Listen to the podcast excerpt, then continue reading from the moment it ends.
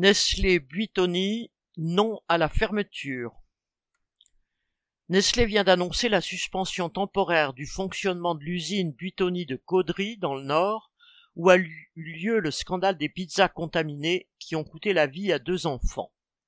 Mais cette suspension sonne aux oreilles des salariés et des habitants de la ville comme l'annonce d'une fermeture. L'usine, modernisée et rouverte partiellement en décembre 2022, est déjà fermée. Les 200 salariés sont pour l'instant payés en attendant la décision définitive qui doit être prise en fin de mois.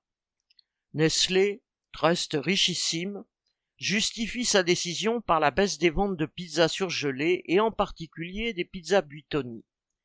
Dès maintenant, la colère des salariés s'exprime.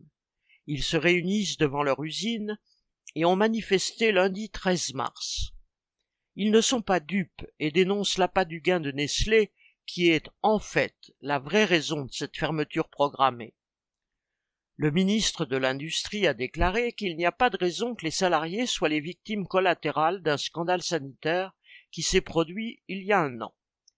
Il a même donné quinze jours à la direction pour revenir avec des solutions concrètes. Mais en réalité, une telle affaire a déjà eu lieu plus d'une fois. Nestlé, sans aucun scandale sanitaire, et alors que les ventes n'étaient même pas en baisse, a fermé une autre usine de la région, à Itancourt. Chaque fois, les ministres imposent quelques rendez-vous aux représentants du groupe et au final, ils entérinent leurs décisions.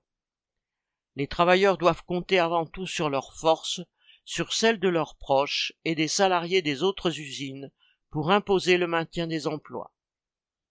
Inès Rabat